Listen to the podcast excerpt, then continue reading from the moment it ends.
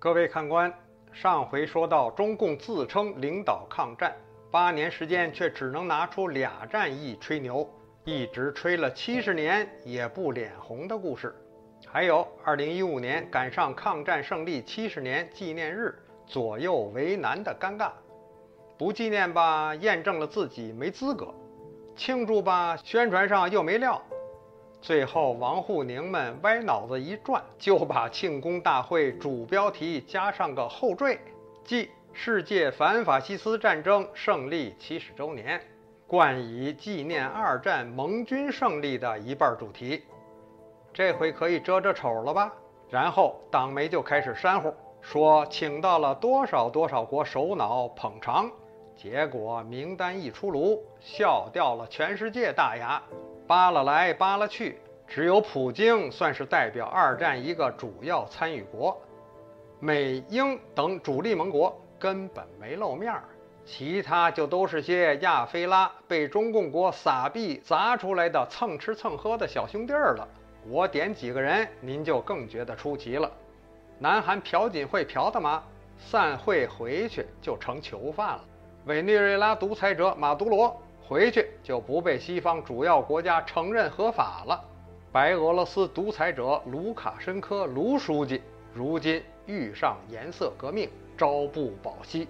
更多的小兄弟在当下中共病毒杀伤面前，也是和大哥渐行渐远。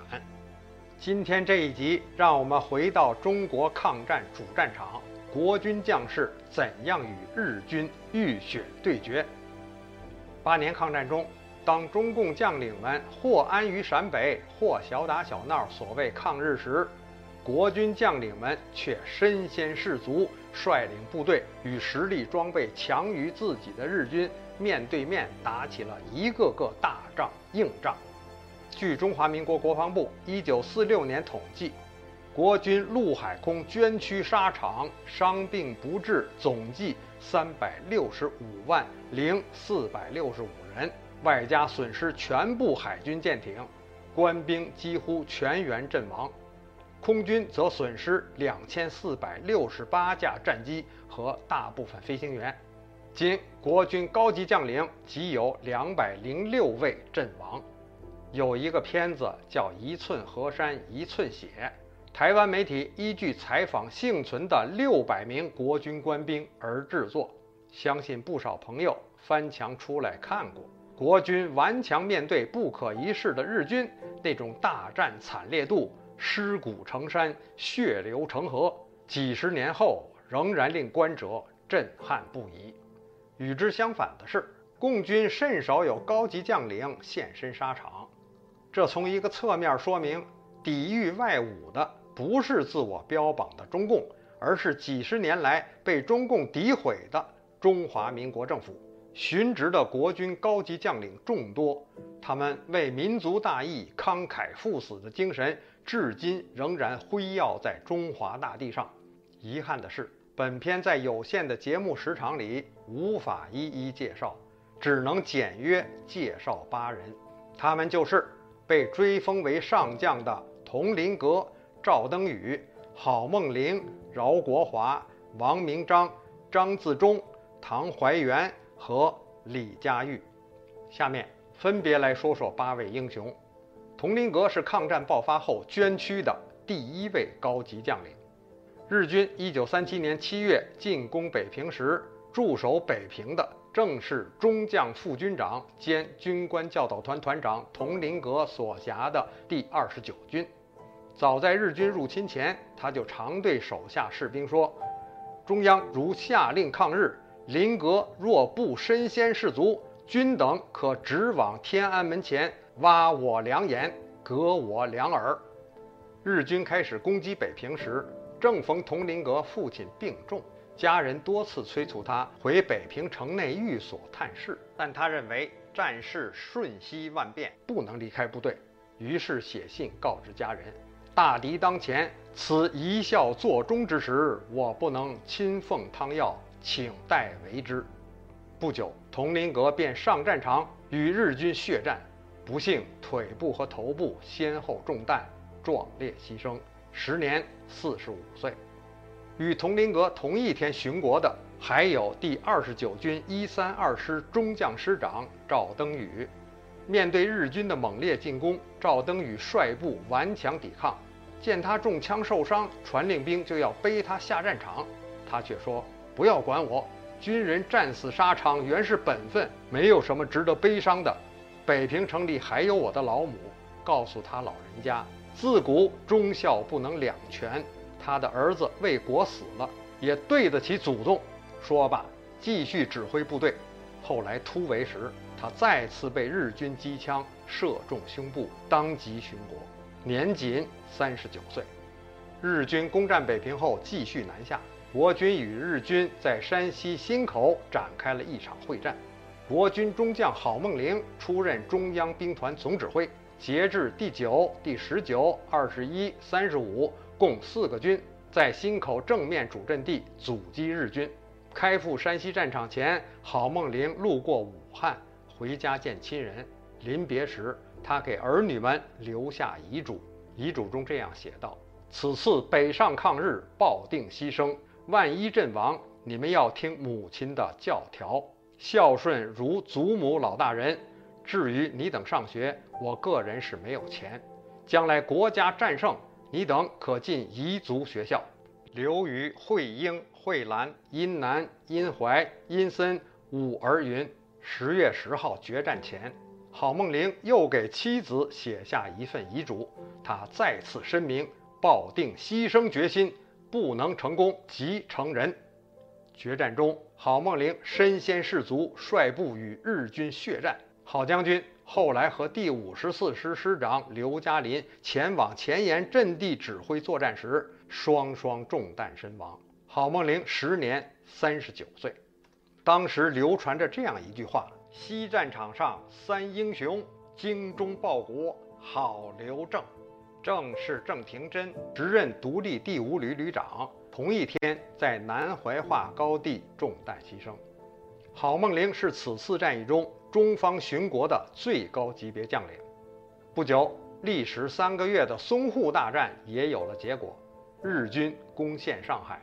首都南京危在旦夕。第二十三集团军陆军第二十一军第一四五师中将师长饶国华奉命率部在安徽军事要冲广德布防，牵制日军。面对优势敌军，饶国华部坚守城池，奋力拼杀，激战三昼夜，余敌大量杀伤，自己也伤亡惨重。就在双方战斗呈焦灼状态之际。团长刘如斋违背军令，擅自后撤，最终导致广德失守。饶师长带着剩余仅一个营的兵力，被迫退守宣城县十字铺。饶国华认为广德失守，自己负有不可推卸之责，便写下遗书后举枪自尽，时年四十三岁。遗书中这样写道：“广德地处要冲，余不忍视陷于敌手。”故决与城共存亡，上报国家培养之恩与各级长官爱护之意。今后深望我部官兵奋勇杀敌，驱寇出境，还我国魂，完成我未竟之志。一九三七年十二月到次年三月，国军与日军在山东邹县、兖州等地激战，扼守藤县的是四十一军一二二师中将师长王明章。面对敌我力量悬殊的严峻形势，王明章抱定以死报国之决心。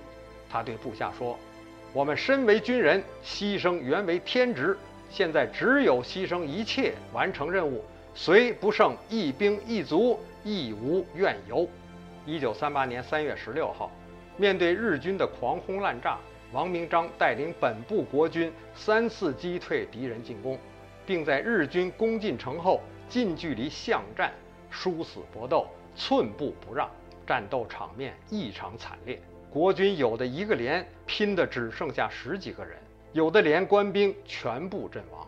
最后，王明章师长也中弹殉国。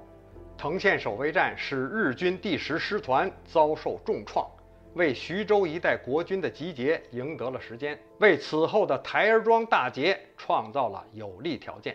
徐州会战最高指挥官、第五战区司令长官李宗仁后来高度评价说：“若无藤县之苦守，焉有台儿庄大捷？台儿庄之战国时藤县先烈所造成也。